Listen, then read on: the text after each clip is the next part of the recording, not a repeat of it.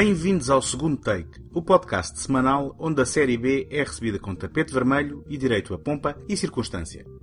O meu nome é António Araújo e esta semana trago-vos dois títulos clássicos que lidam com a opressão de tiranos e estados totalitários.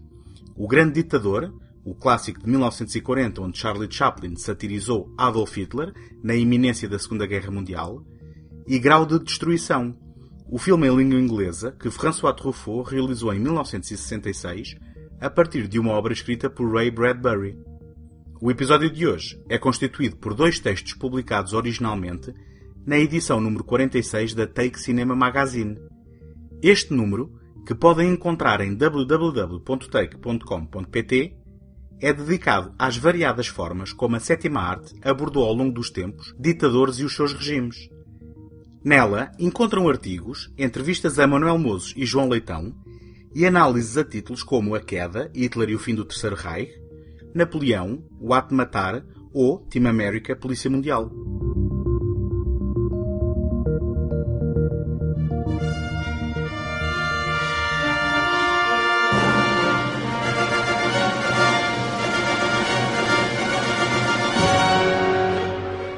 Tem-se generalizado a ideia que Charlie Chaplin não foi, afinal, um dos gênios da comédia da era do cinema mudo americano, oferecendo-se como alternativa os nomes de Harry Lloyd e Buster Keaton.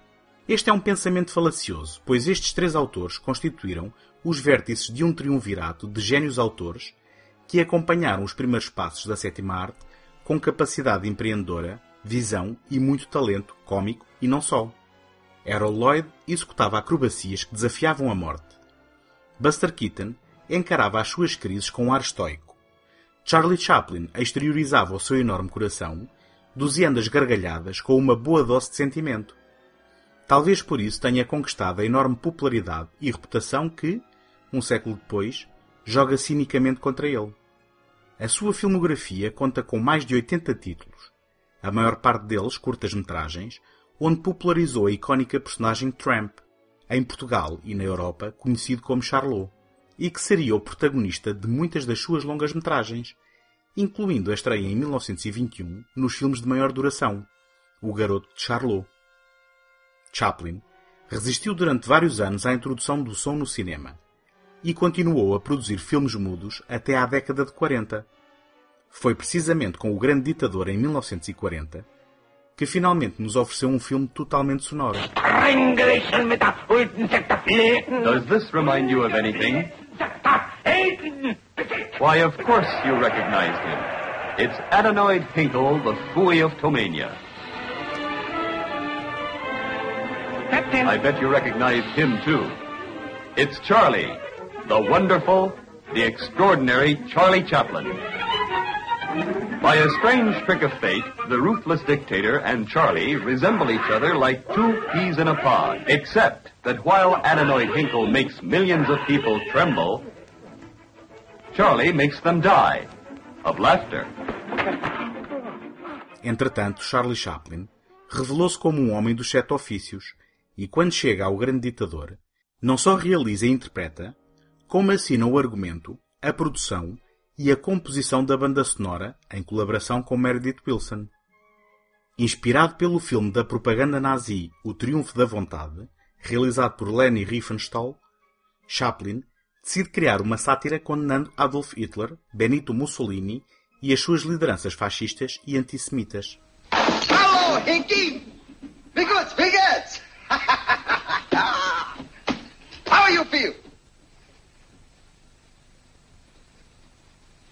Wait a minute, wait a minute.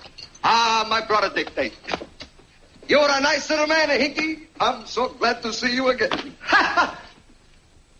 my friend the garbage. Hello. Oh, this is a lovely place.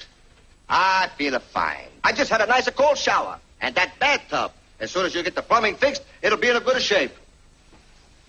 Your Excellency, won't you sit down? Oh, shoot, shoot. Em retrospectiva, o grande ditador parece a reação natural às ações do regime de Adolf Hitler. Na verdade, à data de lançamento do filme, em outubro de 1940, os Estados Unidos da América mantinham formalmente a paz com a Alemanha nazi. Chaplin tinha produzido uma crítica corajosa, humana e inteligente, mas potencialmente polémica dado o clima político. O próprio Reino Unido tinha anunciado a sua proibição, mas em março de 1941 já se encontrava em guerra com o Terceiro Reich e o filme foi estreado como parte da propaganda anti-nazi. A conturbada história rende-lhe uma série de situações que levam à troca de identidades entre um barbeiro judeu e o implacável ditador Adenoid Hinkle, de quem é sósia. Chaplin interpreta ambos os papéis, tirando partido do seu grande talento físico para pequenas rábulas integradas numa narrativa simples que, no entanto, demonstra o verdadeiro regime de opressão e perseguição que então se vivia na Europa. Se o barbeiro é mais uma variação da sua habitual personagem sincera, espontânea e idealista, Hinkle é uma oportunidade para o autor reproduzir os trejeitos e maneirismos de Hitler, exacerbando a natureza inerentemente cômica dos mesmos, satirizando a sua figura, sem nunca trivializar a seriedade da sua ameaça. Democracy stunk. Democracy is fragrant. Liberty stunk. Liberty is odious. Free sprechen stunk. Freedom of speech is objectionable. Dominia mit der große Army in der Welt. Tomania has the greatest army in the world, Der große Navy in der Welt. the greatest navy in the world. Seien er der große alles und einer to sacrifice. But to remain great, we must sacrifice. Ah, alles Strotten tighten der Belten. We must tighten our belts. Heil Hinkel, ist man der Fürsten. Em boa hora, Chaplin abraça o som, pois, se o seu humor físico vive bem sem diálogos, o discurso final do barbeiro sob o disfarce de ditador é um verdadeiro grito de revolta contra a intolerância, a ignorância, a hostilidade e o medo. Quando colocado à frente dos microfones, não anseia poder nem a vanglória de qualquer conquista à custa do atropelo da dignidade humana. Pelo contrário, convida à fraternidade e boa vontade entre os homens, instilando esperança onde antes pairava a negra nuvem da ameaça, num apelo desesperado, angustiado e confuso perante o horrível cenário que testemunha. É uma retórica idealista que, dadas as devidas distâncias, continua incrivelmente atual e desesperadamente essencial. I'm sorry. But I don't want to be an emperor. That's not my business. I don't want to rule or conquer anyone. I should like to help everyone if possible. Jew, Gentile, black man, white. We all want to help one another. Human beings are like that. We want to live by each other's happiness, not by each other's misery. We don't want to hate and despise one another. In this world, there's room for everyone, and the good earth is rich and can provide for everyone. The way of life can be free and beautiful. But we have lost the way. Greed has poisoned men's souls, has barricaded the world with hate, has goose stepped us into misery and bloodshed. We have developed speed, but we have shut ourselves in. Machinery that gives abundance has left us in want. Our knowledge has made us cynical, our cleverness hard and unkind. We think too much and feel too little. More than machinery, we need humanity. More than cleverness, we need kindness and gentleness. Without these qualities, life will be violent and all will be lost. The aeroplane and the radio have brought us closer together. The very nature of these inventions cries out for the goodness in men, cries out for universal brotherhood, for the unity of us all.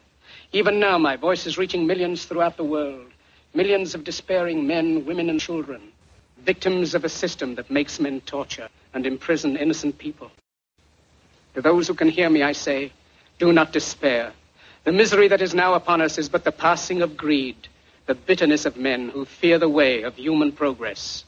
The hate of men will pass, and dictators die. And the power they took from the people will return to the people. And so long as men die, liberty will never perish.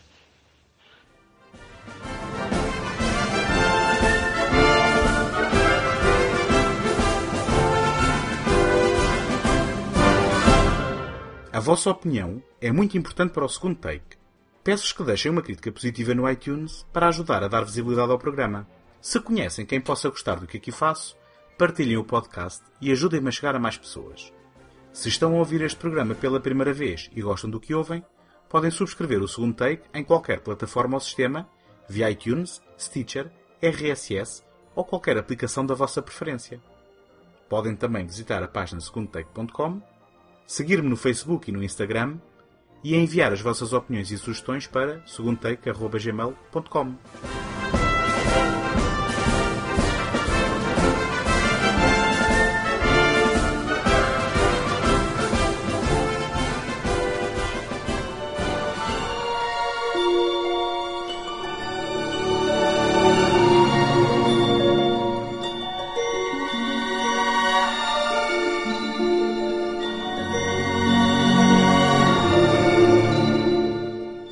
Fahrenheit 451 é um livro de Ray Bradbury publicado em 1953. O autor escreveu o romance por causa das suas preocupações durante a era de Joseph McCarthy. As perseguições a artistas e pessoas criativas pelo Comitê de Investigação de Atividades Anti-Americanas do Senado dos Estados Unidos expuseram um governo persecutório que chegou a ameaçar com queimas de livros, o que enfureceu o escritor. Estas preocupações levaram-no a refletir sobre a destruição da Biblioteca de Alexandria e a vulnerabilidade dos livros, como com o conceito de censura e supressão de ideias dissidentes, através da destruição de obras, como fizeram os nazis, ou a perseguição e execução de escritores, como a política de repressão de Stalin. Complementado com a ameaça nuclear da Guerra Fria e com a transição da era dourada da rádio para a era dourada da televisão, meios de comunicação que o escritor via como ameaças ao interesse na leitura de literatura, estavam reunidos os ingredientes para o romance que apresenta uma sociedade americana futurista, onde os livros são proibidos e existem bombeiros para queimar qualquer exemplar que encontrem.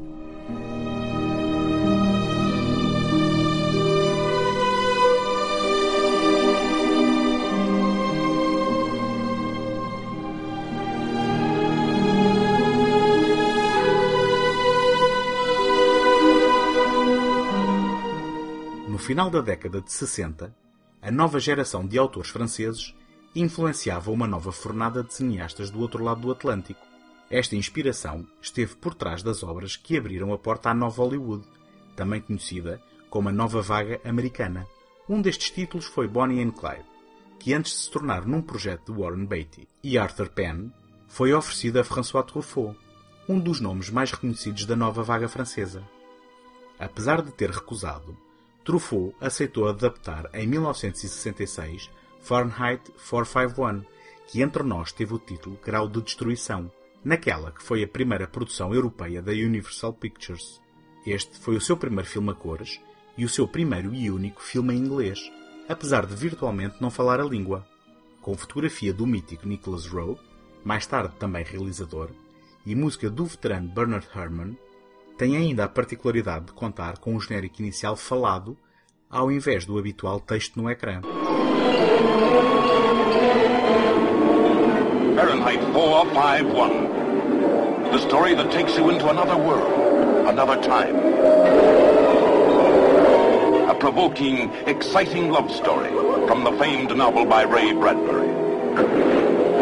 Fahrenheit 451 the motion picture that presents the darling of the stars, Academy Award winner Julie Christie, in a dual role portraying two women in love with the same man. Here she is as Clarice, the ardent rebel, and as Linda, the wife. Sensual, artless, beautiful. Guy Montag, interpretado pelo austríaco Oscar Werner, é um bombeiro que, ao ser questionado pela vizinha Clarice, numa de duas personagens interpretadas por Julie Christie, se alguma vez lê algum dos textos que queima, vê a sua curiosidade aguçada pela pergunta. Impelido por esta indiscrição, começa a levar livros para casa, lendo-os em segredo. Isto gera um conflito com a sua mulher linda, outra vez Christie, mais preocupada com a sua popularidade e com a oportunidade de se tornar um membro da família, um célebre programa de televisão interativo. Tell me, number you all wear. What's it mean? Oh, Fahrenheit 451. Why 451 rather than 813 or 121? Fahrenheit 451 is the temperature at which book paper catches fire and starts to burn. I'd like to ask you something else, only I don't really dare. Go ahead. Is it true that a long time ago firemen used to put out fires and not burn books. oh, really, your uncle is right. You are light in the head. Put fires out. Who told you that? Oh, I don't know, someone. But is it true? Did they? Oh, what a strange idea. Houses have always been fireproof. Ours isn't. Well, then, uh, it should be condemned one of these days. It has to be destroyed, and uh, you will have to move to a house that is fireproof. Too bad. Tell me, why do you burn books? What? Well, it's a job like any other. Good work, with lots of variety. Monday we burn Miller, Tuesday Tolstoy, Wednesday Walt Whitman, Friday Faulkner, and Saturday and Sunday Schopenhauer and Sartre. We burn them to ashes and then burn the ashes. That's our official motto. You don't like books then? Do you like the rain? yes, I adore it. Books are just so much rubbish. They have no interest. Then why do some people still read them, although it's so dangerous? Precisely because it is forbidden.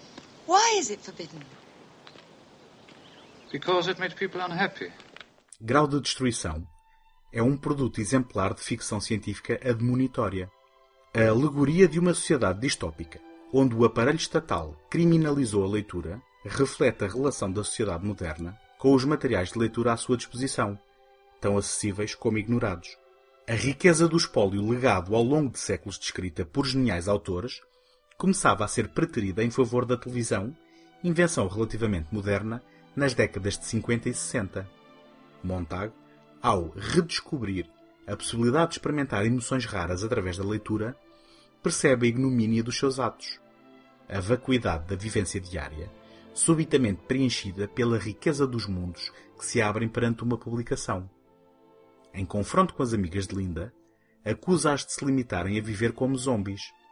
Bradbury e Truffaut encenam o pesadelo, ainda mais verosímil nos dias que correm, da sociedade perder o interesse na cultura para se perder no vazio intelectual da televisão e mais tarde da internet e da popularidade efêmera. Allow me to introduce. Oh, may I? The Pickwick Papers, Charles Dickens. Oh, Charles Dickens. Once I read a book he wrote. David Copperfield. We have a David Copperfield amongst us. He's with another group in the South. I Am the Prince by Machiavelli. Oh. As you see, you can't judge a book by its cover.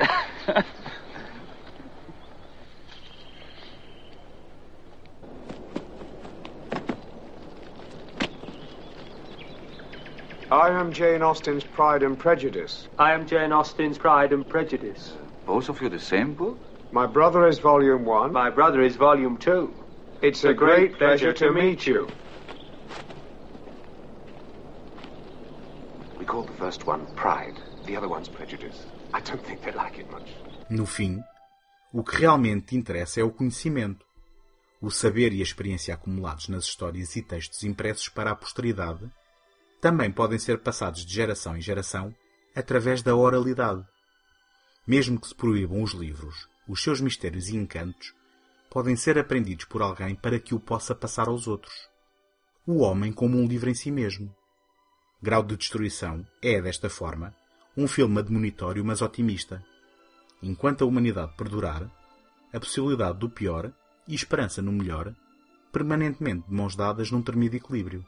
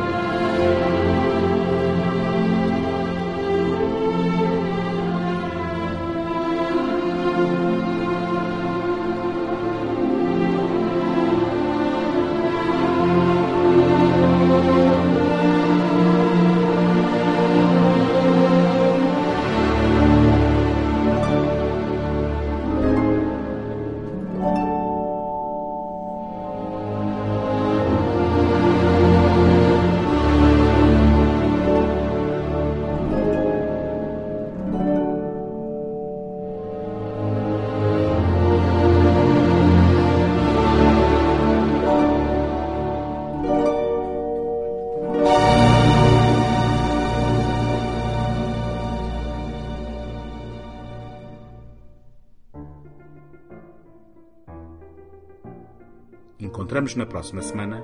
Até lá, boas fitas.